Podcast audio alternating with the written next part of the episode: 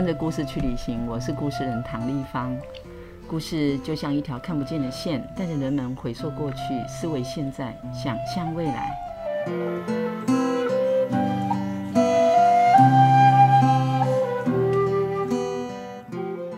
跟着故事去旅行这个 Podcast 节目制作呢，是为了云林故事人协会进驻了一百零二岁的云林故事馆，这十五年来。出版了一百多本云林素人的绘本故事，这些鲜为人知的精彩故事，包括地方文化、产业、生态或人们自己的生命历程。我们希望透过一本本的绘本，带着大家展开一趟趟的旅程，走入不同的场域，认识不同的朋友，听听关于我们的故事。我们相信说故事就像在送礼，只要跟着我们一起出发。就会遇见故事哦。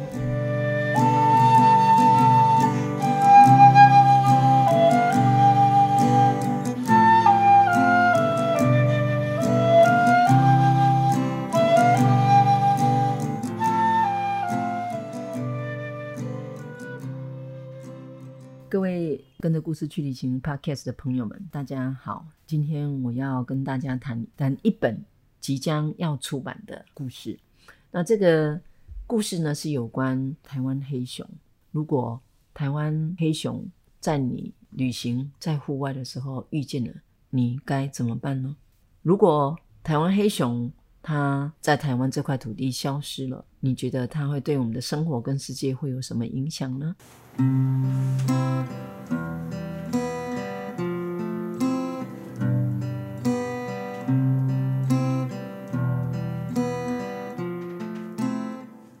接下来，我们就要来邀今天跟我们一起来谈这个黑熊主题的插画家张征甫。征甫呢，他是一位很擅长用他的画笔来记录故事的一个很特别的艺术工作者。他即将要完成一本创作，嗯，书名呢暂定叫《奔跑吧，黑熊》。那张真甫先生他画了很多骑脚踏车的故事，可能他在过去呢也曾经创作了一些有关生态的故事，包括他曾经有受邀去写有关阿里山的啦，或者是在北部是不是国家公园也有相关这个创作是在关注生态。那这一次我们要请征甫老师跟大家打个招呼，也来聊一聊。为什么你创作的主题是台湾黑熊？Hello，大家好，我是张真富。那关于这一次就是创作的主题以黑熊为主，那这个可能要讲到就是我们跟台湾呃台湾斯柯达汽车有很大的关联。怎么说？其实就是我一直透过单车旅行，那我跟唐老师也，就是我们用单车旅行很多地方。其实我们也一直希望说，可以在拜访更多台湾不同的地方。那其实我们希望就是说，哎，可以有一辆车，嗯，对，一辆车就可以去我们脚踏车去不去不了的地方。所以在疫情间，我就在想说，哎，那不能出国旅行，那。这一段时间，我可以好好来认识一下台湾，所以我刚好也在网络上，诶，看能不能搜寻到一部好的车子。其中我中意的一个车款就是斯柯达汽车。那刚好看着看着，诶，我看到他们有一个关于黑熊保育的计划的活动。嗯，嗯，那我就想说，诶，那是不是可以来试看看？哇！对，所以我在这个过程里面，我也就是把唐老师一起邀约进来，真、真的是天时地利人和。因为我们骑脚踏车，然后后来就想说，嗯，如果有一部车，又可以载更多的书，然后可以去不一样的地方。没想到，就因为他要找找车，就发现了这个计划，还很幸运的成为台湾七分之一的入围者。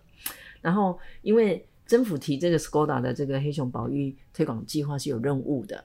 那这个出这个任务就是要开这个车，然后要去记录，或者是写相关有关黑熊的生活或一切这样。然后你因为你你的定位要去做这个记录用画画的，然后你就问故事人就说：“那唐师，我们要不要一起合作？”好，那我就马上想到说，因为我们有这个玉山文教基金会跟故事人有计划在推广阅读，所以如果我们有了这部车，我们就可以把这些书就出去跟大家分享，所以一边说故事，还可以一边来关注保育黑熊的事情。那因为哦很巧哦，就是玉山文教基金会还有玉山银行，他们都有去特别关注台湾黑熊的生态，有出了赞助出版的书，也有赞助去拍黑熊的纪录片。那呃，又因为 Skoda 的关系，又是黑熊，所以这个就是。浑然天成的，但也因为这样，我们爬一座故事山这个计划呢，就是送书，然后去走读玉山图书馆说故事，然后政府呢就在这个过程里面，我们还加了一一个很重要的部分，就是去做填调。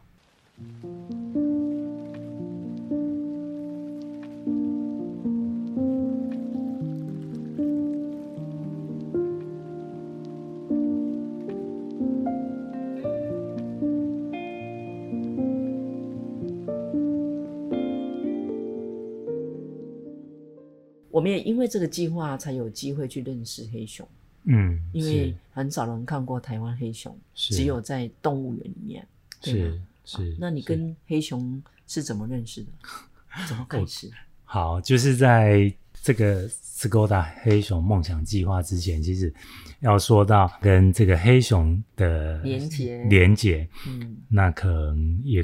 追溯到我之前在国外单车旅行，我记得，呃，那一那一次的印象也是非常深刻。那是我在印度尼泊尔单车旅行的时候，就是我记得那时候我在刚到尼泊尔的时候，我在南毗尼，就是佛佛陀诞生的地方，当地认识了一位大陆游客。那这个大陆游客后来我跟他是成为朋友啊。那因为他旅程结束，所以他要。回到大陆，所以他那时候就把他身上他觉得很珍贵的一些东西留给我。那其中，嗯、其中有一个比较特别的药品，就是熊胆粉。哇，我的天哪！对，然后那时候其实我拿到第一时间拿到这个熊胆粉的时候，其实我内心是想说，哇，这么奇怪的东西，其实我我觉得我是不会去使用它的。哦，对，因为他这位朋友跟我说，这个熊胆粉它是很好的一个特效药。嗯，其实当下我也不知道它到底有什么特特效，那只是。觉得也不能把它丢掉，所以就当下就直接收下，然后就放在我的包包。我后来就也忘了这件事情，然后就又骑了几个月脚踏车，到准备要搭机回台湾的时候，嗯，就我记得那一天，我发现我有感冒发烧的前兆，所以我就想说，哎，那我希望回台湾也不要发烧感冒之类的，所以，所以在那个。那一天早上睡觉起来，我就想，突然间想到说，诶，我好像有有一瓶特效药放在我的那个行李里面，所以我就把它翻出来，然后就翻出了这一瓶熊胆粉。那因为它是小小一瓶，所以那时候我就拿起来看一下，说它到底有什么特效。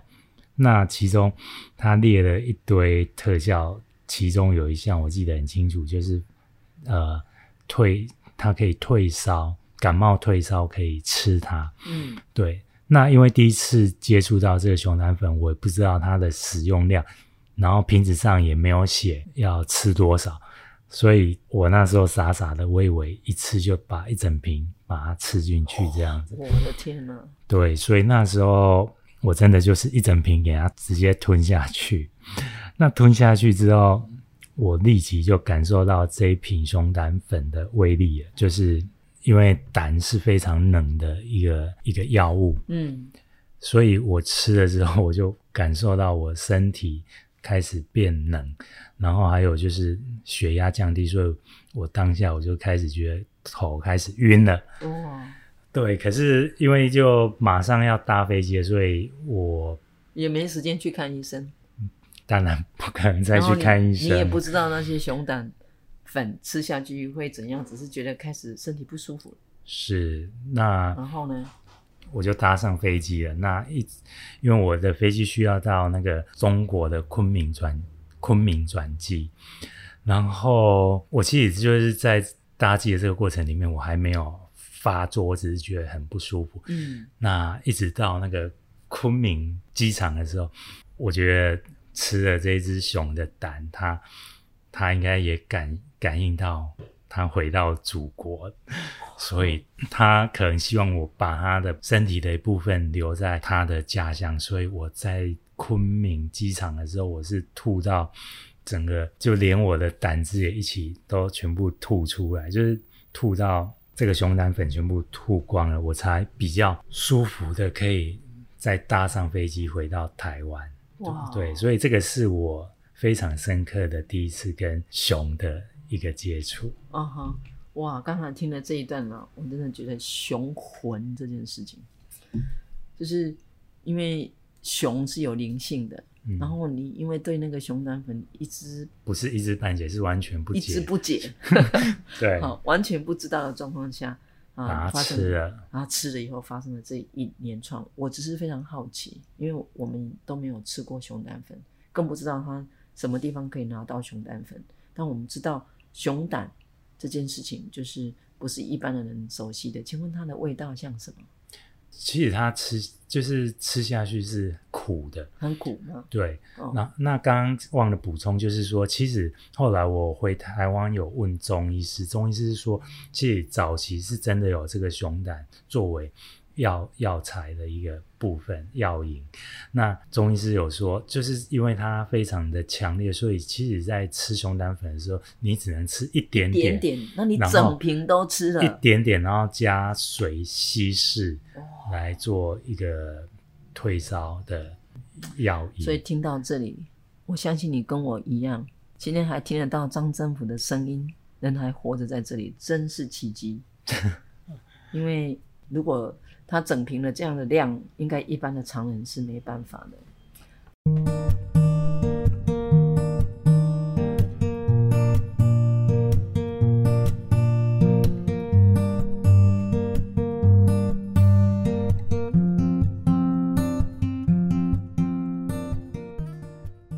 说到这，我要谈一谈我跟黑熊的呃连接。我跟黑熊呢，事实上是在差不多一九九八年左右。我在北美洲，就是在美国的威斯康星州呢，认识一位对熊啊、非常熟知的一位猎人，然后因为这个关系呢，我才有机会去认识熊的习性啊，还有熊的种种。不过老实说，我对台湾黑熊是非常陌生的，没有遇见过，也没看过啊。但曾甫先生创作这个黑熊这个故事呢，他有他的一些创作的出发点。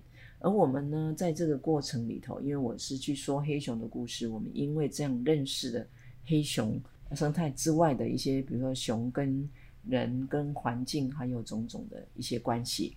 我想问一下曾甫先生，你在创作这个黑熊的时候，有没有一个标的？比如说，你想要告诉人们一些有关熊的，它是一个写实的新知这样的故事呢？还是你的书会是多着重在于它对生态环境的贡献呢？还是它有些什么地方你想要告诉人们？在你的故事。好，那因为就是这一次创作主题是以黑熊为主，那其实坊间也既有坊间可以找到许多关于黑熊的一些教育的书籍，嗯、所以我不会着重在诶遇到黑熊怎么办，然后还有就是黑熊的一些生态那。我的部分我会着重在黑熊的艺术创作，所以我会以黑熊，然后还有就是，其实就是这段时间我们去走读不同地方遇见的人事物，嗯、那我会结合这样的一个意象，是有虚有实，对，然后还有想象跟奇幻，嗯，奇幻之旅。今天听到这个 podcast 的朋友们要期待喽，我们今年年底这本书就要出炉。那也因为我们都不大了解或是清楚台湾黑熊的种种，所以我们决定去做一个田园调查，然后就规划了呃一些行程，需要去跟我们的猎人啊、猎人啊，或者是、呃、部落某一些部落的呃知识去认识，然后学习。所以在这个过程呢。呃，我们学习到，呃，啊，也去过了几个主要的部落。那我们一个一个来，因为我觉得这个行程对我们来说是一个非常丰硕的。首先，我们要开始，呃，想要认识说，哎、这个熊的熊的这个，呃，在台湾的生态，因为猎人可能有直接的关系，可是后来我们在走读的过程里面才发现，其实现在的猎人不一定会猎黑熊，但是猎人他们都有一些他们跟黑熊的接触的关系。第一个啊、呃、是泰鲁格族在花莲，嗯，那我们有机会透过朋友的介绍呢，啊也非常巧，刚好他也有带社区的人去认识他如何设陷阱去捕猎。那我们有机会去认识一位五嘎先生。那政府你有印象？我们在泰鲁阁。就是跟他聊到这个黑熊的种种，或者是你从他设的这些陷阱，嗯、然后去联想到跟黑熊相关的哪一些吗？好，呃，在那一次拜访之中，就是那个五嘎先生，他有讲了几个故事。那其中一个我印象很深刻，就是说他们其实其实他们部落是不打。不猎杀黑熊的，那可是因为他们有时候他们会设一些陷阱，那这些陷阱他们可能是用来要抓别的动物的，像山山枪啊，或水鹿啊，或野山猪之类的。对，那如果他他说他说如果不小心猎到黑熊的话，要怎么办呢？他们族里面他们觉得黑熊因为是黑色，所以他们是觉得。它是不吉利的。那如果万一你不小心猎到这个黑熊的话，也一定要把这个熊肉分享给部落的每个人。个人对，对，如果你独享的话，那个会招来厄运。那这一段故事让我觉得，哎，蛮深刻的。是我的印象是，他强调分享，就是他们族人很重要的一个伦理。对，刚好呢，就是。黑熊他们不捕杀，但是如果不小心有捕到熊，他们还是会吃。但是近代我们问他们，几乎都没有机会，呃，也没有遇见熊。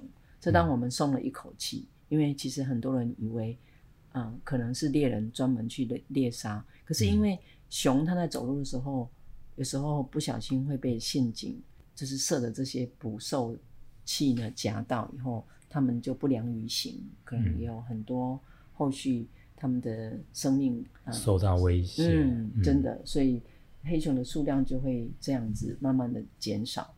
那我们在这个过程里头还去的第二个部落是到新竹坚实的司马库斯。是那我们去司马库斯，这是第二次、第三次上山。然后这一次，因为我们有任务，特别想要去了解一下有关黑熊的那。在这个过程里面，我记得我有一个呃连结，就是我问了呃老会说，诶，他们的祖先呢、啊？因为他们现在也不不捕杀黑熊了，那他们祖先是怎么知道要在哪里可以捕到熊？他们说会看那个树上如果有那个像说筑巢，对，筑巢。原来熊会筑巢，然后他们筑巢的时候很像一个鸟巢，或者是有一个很像。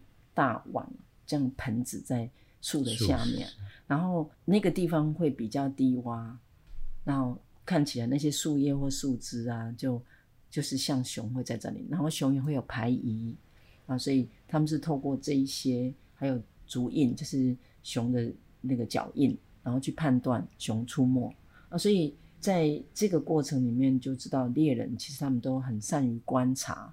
然后他们知道它的习性，才能够，嗯、呃，就是顺利的捕捕到熊。那他也提到哦，他们也不捕熊。如果万一不小心捕到熊，他们也同样的要把那个熊肉要分享给所有的部落里面的人。嗯、所以他们往往就自己留下就是最小块的这样。嗯。然后我就记得我自己在北美洲也曾经访问过 Ojibwe 跟北美的一些部落的呃朋友们，他们也跟我分享说，他们如果捕到熊的话，他们会做什么？嗯、跟台湾不一样的是，他们捕到熊以后啊，第一件事情就是要把熊的掌四个掌全部剁下来，然后就在他们捕杀的那个现场埋在那个地方。我听了以后就问，为什么要做这几个断掌的事情？为什么？因为他们说熊有魂。嗯，那个掌把它剁起来以后埋起来，他们就没有脚再回来找他们了。哇，这太酷了吧！嗯，然后我当然要分享一下那个熊掌啊，在我们台湾跟华人世界是 delicacy，满汉全席里面的，所以熊掌呢有埋在地里面，我们当然要把它捡起来，我们会用高价去买。当然那时候的我只是用传说中，我也没吃过熊掌，嗯，但我被问了一个问题。就是北美洲的朋友，熊人朋友就问我说：“你们台湾猎杀熊吗？”嗯嗯，我从小到大到现在，我都没有认识猎杀熊。可是经过这次的走读，嗯、我们知道，熊会被猎捕都是很久以前的事。是最近这些年来都是属于不小心被捕兽夹夹住的啊。所以这一段是在司马库斯。然后第三个部落，我们去了南屿。达悟族，达悟族。那达悟族呢？当然，那个地方应该没有黑熊。没有，达悟那个蓝屿没有黑熊。没有，没有黑熊。是。可是我们从啊、呃、这个达悟族人的这个猎人的精神，我们称为猎人的魂，这些出发来看整个生态。嗯，你有哪些要跟大家分享？呃，我觉得就是一样，就是对于这个生态保育的部分，还有就是取之自然。取之自然，那也会回馈给自然的这个部分。那像达悟族，他们就是他们主要以捕鱼为为主，对。然后他们还分男人鱼、女人鱼、老人鱼、小孩鱼，对，就是分得很仔细。而且就是说，他们在这个飞鱼季的时候，其实他们就是也用一种很虔诚的方式去召唤这个飞鱼，然后他们也。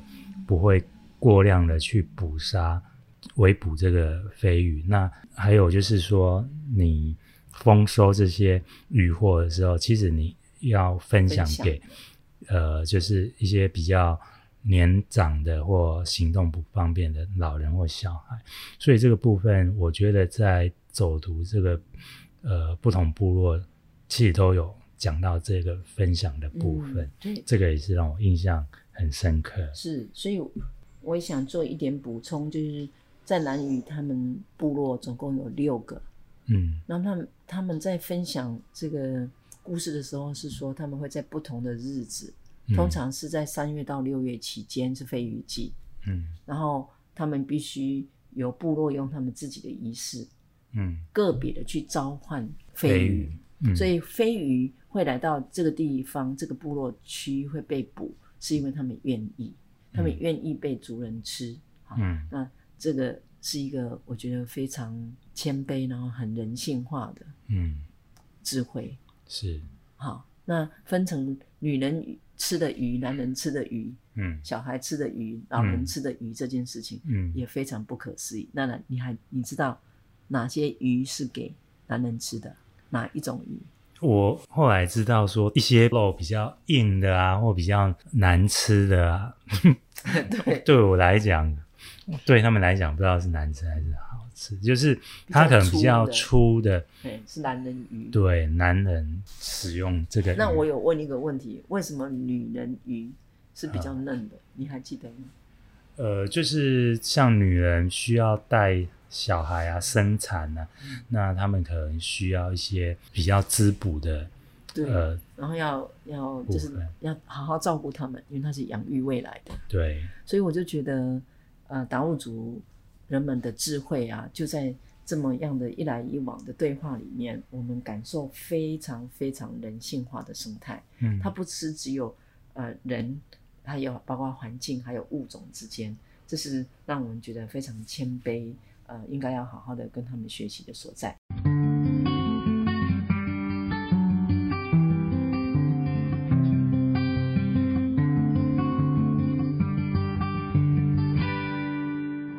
走访部落以外，我们也到了很多不同的县市，呃，其中包括到屏东，也到小琉球，到到桃园，到呃花莲，然后在云林各地讲讲故事。那我们在讲故事的过程里面，当然，就是我的工作就是想要让人们认识黑熊，所以通常我就会问孩子们啊，问大人们说：诶，如果出去爬山，然后遇见了黑熊怎么办？这是我一定会问的问题。啊，你知道大部分人的答案是什么？装死爬树。对，每一个几乎每一个人都是说装死跟爬树。那我就会说，嗯、哦，你知道，因为黑熊呢，它是杂食的动物，它其实有时候也会吃一些就是已经腐化的尸体。嗯，所以如果你装死，它会很好奇的过来闻你，那时候你会镇定吗？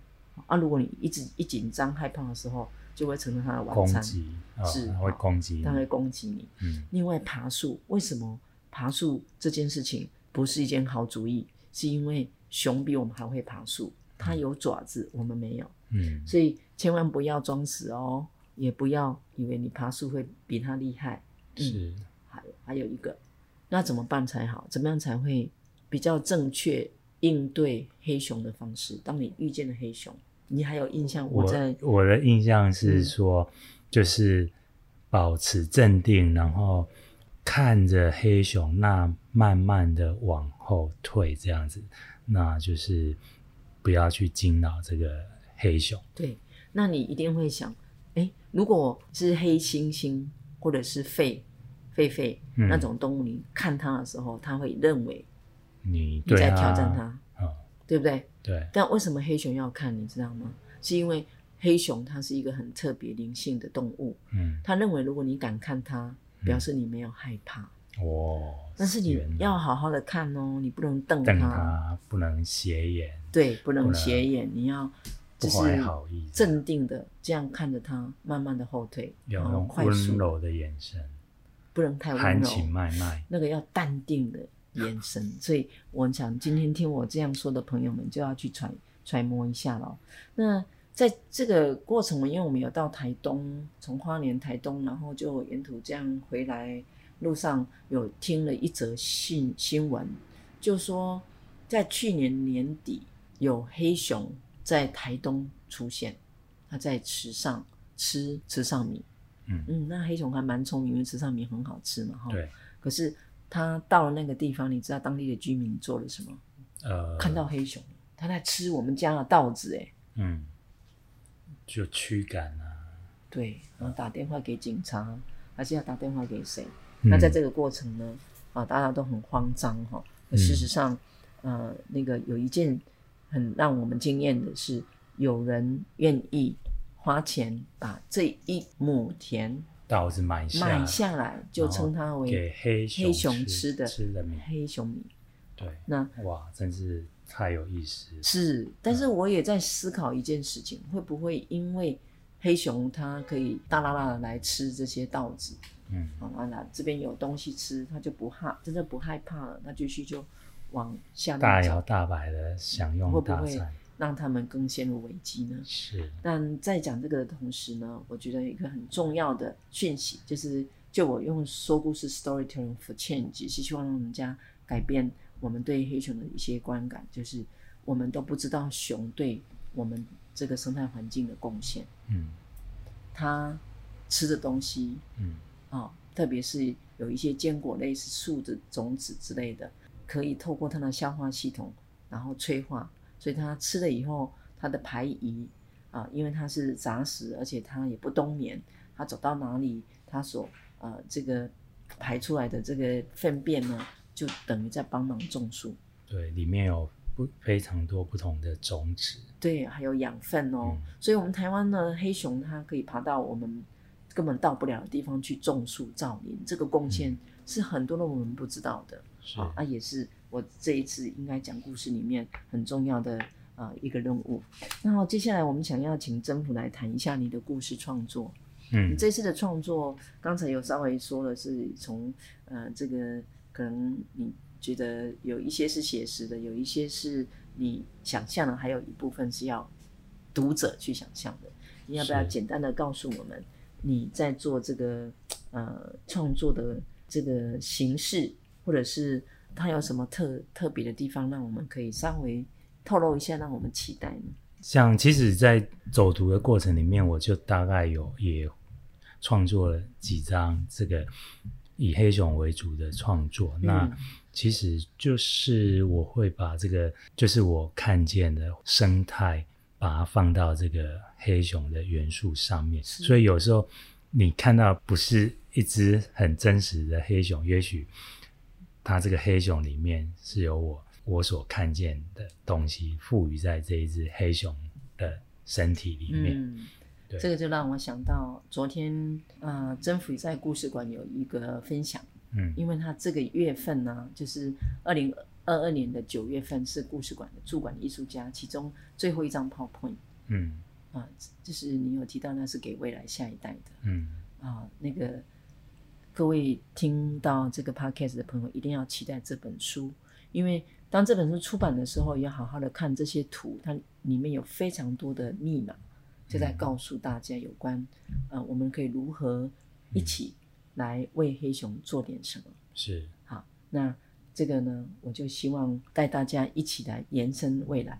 如果你有想到我们可以帮黑熊些什么，或者是你有想到。黑熊为我们做了哪些？是我们今天在 Podcast 这个节目里面没有提及的，都很欢迎你可以把这些讯息呢，可以一的 email 给云林故事馆，或是透过我们的粉丝专业告诉我们。生物的平权，生命的共同体，物种跟物种之间的存活关系都是息息相关的。